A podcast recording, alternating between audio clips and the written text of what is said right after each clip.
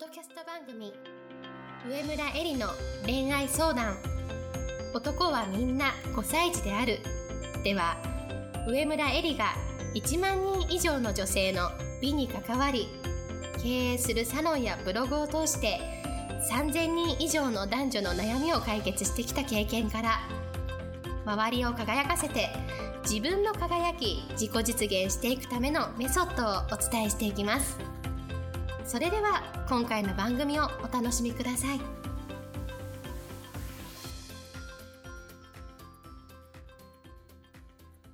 こんばんは、上村えりです。今日も、ポッドキャスト、上村えりの恋愛相談、男はみんな5歳児であるを始めたいと思います。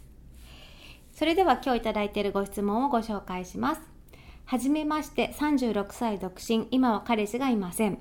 早く結婚してほしいと周りの親切心や子供を産める可能性があるなら少しでも早くと自分自身で焦る気持ちもあります。でも今から好きな人と出会えるまでどれぐらいの時間がかかってそこから両思いになれるのかも不安でもし慣れたとしても相手が結婚をしてくれたり子供を持つことにすぐイエスと言ってくれるのかそういうことを考えると不安になり孤独感に襲われてネガティブになってしまいます結婚がしたいというよりは好きな人と精神的なつながりが欲しいその人と DNA を残したいと思っています。子供を産んでみたい私のような年齢の女性は結婚相談所などスピード感のある出会いの場合行った方がいいのでしょうか。条件で選び合うイメージがあり足を踏み入れずにいます。また孤独感寂しいと思ってしまうループから抜け出すにはどうしたらいいですか？アドバイスをいただけたら嬉しいです。というご質問をいただきました。ありがとうございます。まず人生で最も大事で最も効果があることっていうのは信じることです。で、よくですね、感謝の気持ちが大事とか、自分自身を愛する、自己重要することが大事とか言われますけれども、そのどうして感謝の気持ちが大事なのか、自己重要が大事なのか、それはなぜかっていうと、信じることを可能にするために大事なんです。で、今日はそういう話をしたいと思います。じゃあ、何を信じるかっていうと、自分のなりたい姿、ありたい姿、そしてその周辺にある生活とか環境とか人間関係やお金のことなど自分自身にはそれを実現することができる。その可能性があると信じる。ということなんです。まず信じるためにやることがあります。それはそれらを具体的に想像するということです。自分のなりたい姿、ありたい姿、その周辺にある生活環境、人間関係、お金のことなど、それらを具体的に想像するということです。そしてそれが必ず実現できる、その可能性が自分にあると信じる。この信じることを1秒たりともブレずに続けること。これが最も人生で大事で効果があることです。じゃあ、まず何をしなければいけないかっていうとそれらを具体的に想像することなんですね。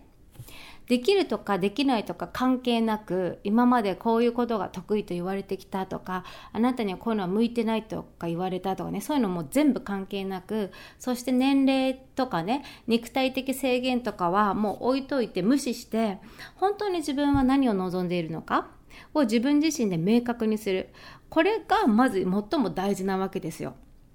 で自分がどうなりたいのかが明確な人ほど何が必要なのかがわかるのでそのために必要な行動をとることができるようになります。まあ当たり前のことですよね。何が必要なのかがわかるから必要な行動をとることができるようになります。例えば、えー、パンケーキを作りたいと思ったらそれに必要な材料がわからなければパンケーキを作れないけれどもそれに必要な材料は小麦粉とお砂糖と卵とミルクとお水とってじゃあ道具はフライパンと混ぜるものとそれを入れるボウルとっていうふうに分かれば必要なことが分かれば必要な行動が取ることができるようになるからおのずとパンケーキの仕上がりに近づいていくわけですよね。人生も同じで自分が何になりたいのかどうしたいのかが分からなければまず必要な行動を取ることもできません。で自分に必要な行動を一つずつ取ることができていけばおのずと可能性を信じられるようになります。で、それが自信にどんどんなっていきます。でもどうなりたいかが明確じゃないのに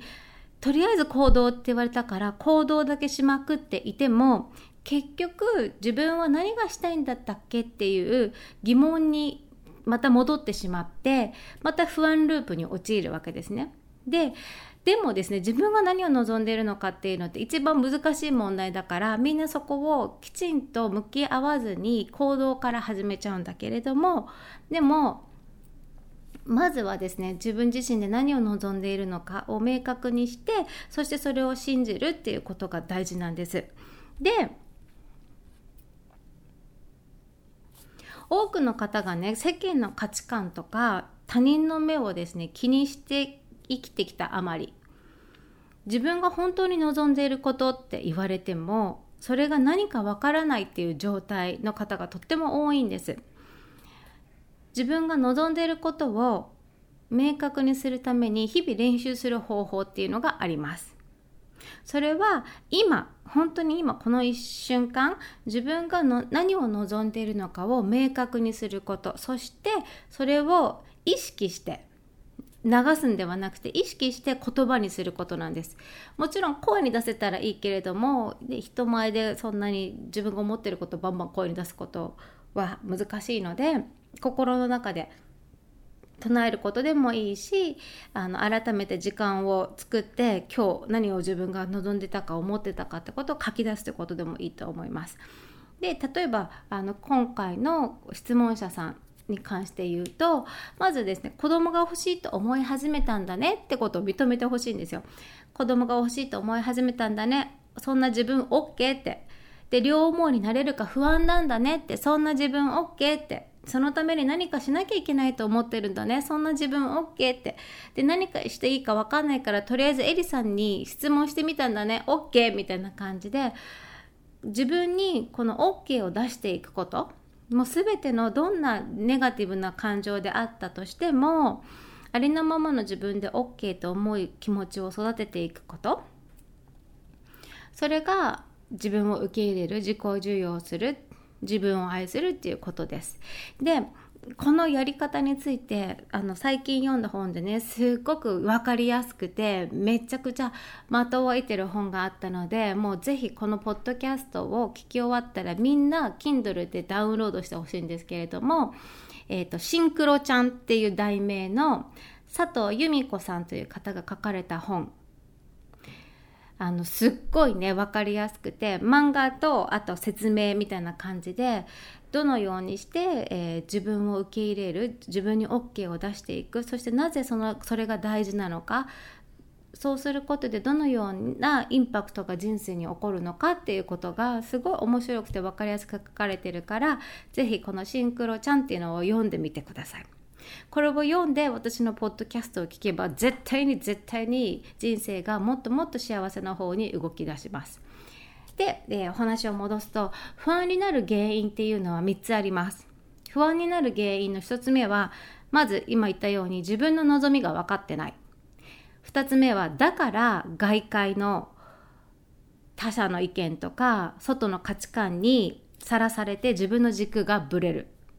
だから不安になる。そして3つ目が人生、命、自分自身を信頼できていない。この3つの掛け算が不安になる原因です。不安ループから出れない原因です。で、1に関して自分の望みが分かっていないということに関してこれが明確になればつまり自分の望みが明確になれば2の外の意見に触れて自分の軸がぶれるというこれが気にならなくなるんですね。1と2は仲間同士みたいな関係で1がないと2が現れてつまり自分のやりたいことが明確じゃないと他の人の意見に触れるたんびに軸がぶれてしまい逆に自分が何がしたいか明確になるとどんどん人の意見っていうのは気にならなくなるという1と2は仲間同士みたいな関係なんです。1がないと2が現れて1があると2はなくなるっていう関係です。そして3に関して3は人生命自分を信頼できていないということに関してはこれが感謝なんです。ここで大事なのが感謝なんです。質問者さんで言うと今まで36年間生きてこれたことにまず感謝なんですよ。不満とかね不安の前にその気持ちはあるんだよ分かりますよとっても。でもまずですね受け取ってきたもの出会ってきた人全てに感謝です。ありがとうの気持ちが腹の底から湧き上がってくる状態まで自分の命とか人生とか運命とかを愛おしく思えるようになってください。さらにこれから赤ちゃんを授かりたいと思っているなら自分が生まれてきたことがどれだけ奇跡的なことなのかをしっかり認識することが妊娠とか出産子育てをより充実させます。自分が生まれてきたことがどれだけ奇跡的ですごいことなのかっていうのはどういうことかっていうと自分のお父さんとお母さんがいます。相手にもお父さんとお母さんがいます。そのお父さんとお母さんがいます。そのお父さんとお母さんがいますっていうさそういう命のつながりなわけじゃないですか。でさらにこの質問者さんは別に結婚とかじゃなくて自分の好きな人との間の DNA を残したいって言ってるわけだからつまりそういうことを望んでるわけだよね。自分が受け継いできたものを次にバトンを渡したいと思ってるわけだよね。そこの気持ちに気づけたわけじゃない？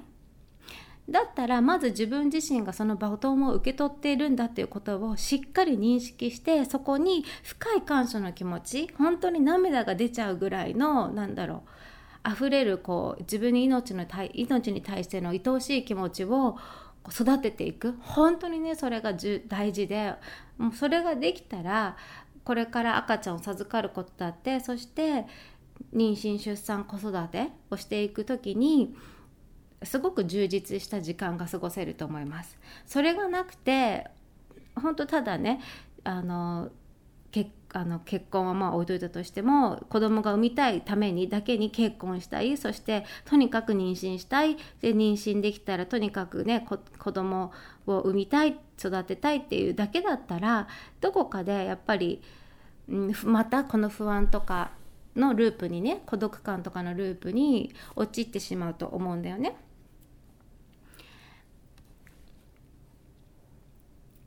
だからまずね今すごくな思い悩んでいるっていうのはわかるんだけれどもでも自分が生まれてきてまず36年間生きてきた生きてこれたことっていうことはすごいことなんだということをなんか改めてね深くね感じてほしいんですよね。でさらに言えばさあのもちろん自分の命だけじゃないけれどもこの日本という世界で最も平和で恵まれた環境にいて私のポッドキャストに出会えて私に質問のメールが送れるくらい文明の先端の便利さを謳歌できている。そういう幸せもあるわけじゃないですか。だから不満とか不安とかもちろんどんな人にもあると思うけれどもでもまず自分が今受け取っているもの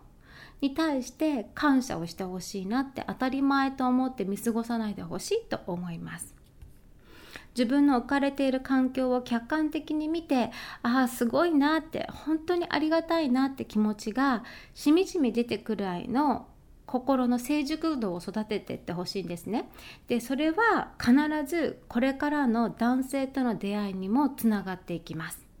なぜなら質問者さんが出会って尊敬して遺伝子を残したい男性は絶対素敵な方のはずですよね類友の法則と言われるように自分と同じような人にしか出会えないようになっています。そしてそういう中身心の成熟度っていうのは結婚相談所のカルテに書かれるような条件の項目には出てきません。条件検索で引っかかるんではなくて自分の雰囲気とか空気みたいなものがそういう男性につながります。だからあの結婚相談所とかね、まあ、どこの場で出会うにしてもまず自分の中の心の成熟度を育てていくっていうことが何にも増して大事なんです。でじゃあこあの質問にもあったように結婚相談所に行くのも必要ですか？と一つですか？っていう質問に関してはいや結婚相談所に行くことも一つの、選択だと思います。そこで相手が必ず見つかるということよりも大事なことがあるからです。それは自分の現状を知るということです。もっと言えば嫌でも思い知らされるっていうことです36歳の独身の女性で例えば自分が超稼ぐ経営者とかではない限り自分より10とか20上の男性しかもそんなに今の自分から見たらパッとしないと思ってしまう。失礼だけれども。そんな男性たちがまず婚活婚活市場ではお相手になるんですね。でそれが現実なんです。だから自分の現状を知る嫌でも思い知らされるっていうことはそういうことなんですよ。もちろんねその中に素晴らしい方もたくさんいると思うんです。でも結婚相談所という場でなければ絶対に自分と付き合う可能性を考えない方々でもあると思うのね。でもこれが現実なんですよね。で現実を知るまあ嫌でも思い知らされるってことはすごく大事でどうしてかっていうとあの質問者さんに限らずね多くの不安を持つ30代後半の女性っていうのは2つの傾向があるの。1つはね不要なところで必要以上に不安を感じる。例えば結婚できるかなとか子供を産めるかなこの後の私の人生はどうなるのかなっていう。私からしてみればそうやって不要なことなんですよ。不要なところで必要以上に不安を感じている。という傾向1と。2つ目の傾向は現実を目の当たりにしなければいけないところ。で楽観的すぎるっていうこの2つの傾向があります。現実を目の当たりにしなければいけないところっていうのはどういうことかっていうと自分の現状と見合う相手のレベルこれにおいて楽観的すぎるんですよ。でまあそういう意味でねあの現状を知るってすごく大事なので結婚相談所というところもあの嫌でも思い知らされるという意味で未来のね素敵な人生を築く道のりの一つの選択肢になると思います。で繰り返しになるんですけれども結婚相談所でお相手が見つからなくてもそこで自分を振り返るきっかけをもらってその後に素敵な人と出会っている人を私はたくさん見てきましたでも今の不安満載のままで結婚相談所に行ってももしくはそれ以外の場所でもねうまくいかない現実にしかならない。つまり今と変わらない不安ループのまま。厳しいけどそういうことです。で質問にあった孤独感寂しいというループから抜け出すにはの質問に対してなんですが孤独感とかね寂しさに関して勘違いしてると思うんだけれどもこれらをね取り除くってことはできないんです。孤独感とか寂しさっていうのは人間が持って生まれてそしてそれを抱えながら一緒に死ぬものなわけ。だから孤独感や寂しさを消すんではなくてそれってなくなるものでもなくてお友達になるっていうイメージなんですよ。お友達になることで孤独とお友達になることで一緒に生きていけるようになる。これが人生だと思います。人間はみんな孤独なんです。でもそれはそういう差がだからね。一人で生まれてきて一人で死ぬっていう差がですから。なくそうとしても無理でなくならないんですね。でも前のポッドキャストでもお話ししたことあるんですけど孤独ということと孤立っていうことの違いを話したんです。みんな孤独なんだけれども孤立は自分自身の態度考え方で回避できます。孤独は回避できない。生まれ持っても持った差がだからね。命の差がだから。孤立の方が寂しいし辛いですよ。自分が今抱えてる寂しさは本当に孤独から来てるのか？それとも孤立から来てるのか？をもう一度確認してほしいと思う。でもし孤立から来ている他の人とお話が合わないとかなんか寂しい。そういう意味での寂しさだとしたらもしかしたら自分自身が周りの人に対してネガティブな雰囲気を出しているとか自分自身に OK を出せてないから周りの人も認められてない。だから孤立になっちゃってるっていう可能性がある。なのでそこは考え方を変えることでその孤立というものは、えー、なくすことができる解消できると思います。で孤独に関して言うと孤独とお友達になるって話したけど孤独だからこそという考え方をできればいいと思うの。孤独だからこそ今日今目の前にいる人を大事にしようとかね。孤独だからこそ今日出会う人には思いっきり素敵な印象を与えようとか。孤独だからこそ私と付き合ってくれる人を私も大切にしようとか思えるようになるんですね。孤独だって認めてる人の方が実はすごく人を大切にします。すごく優しい。そして孤独なんだからじゃあ誰かを求めてねあのこの孤独感を埋め合わせようとするのではなくてもう孤独なんだからそこを認めて受け入れてだったら自分で自分を楽しませたり喜ばせたりするにはどういうふうにしたらいいかなってどういう考え方を持ってばいいかなどういう行動をとればいいかなっていうふうに考えていくんです。孤独を取り除こうとするのではなくて孤独を抱きしめる孤独を愛するということです。で私にはね赤ちゃんがいるんですけどもうすぐ1歳になる娘がいるんですけれどもでもね孤独だと思ってます私自身は。でもそれが嫌じゃないのよ全然。孤独を愛してるんで。で赤ちゃんができてね守るべきものができたらもう人生は一人じゃないっていうことはありません。もしねもうこれで寂しくない一人じゃないと思ったら相手を束縛することになるわけだよね。相手を自分の孤独感の解消のために束縛するということになります。でもそれって相手にとってみたらいい迷惑なわけです。子供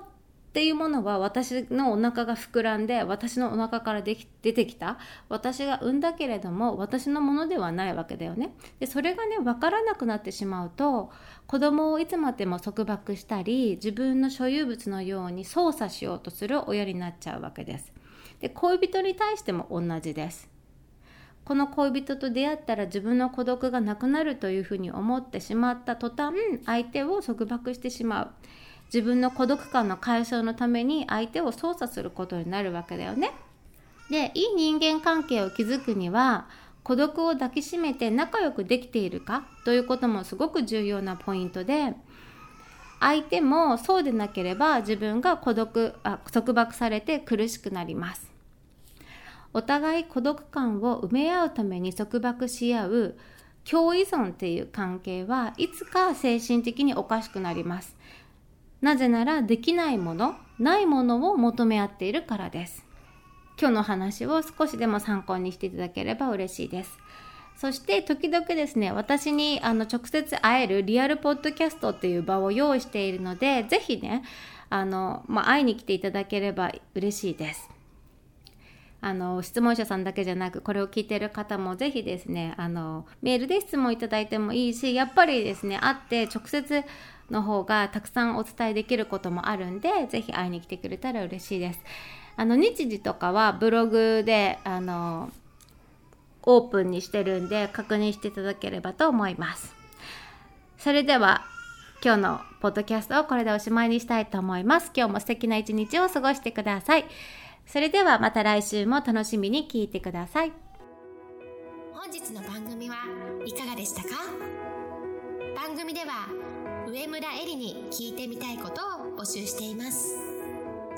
ご質問は web 検索で「上村えり」スペースウェブサイトと検索。ブログ内の問い合わせからご質問ください。またこのオフィシャルウェブサイトでは無料メルマガやブログを配信中です。次回も楽しみにお待ちください。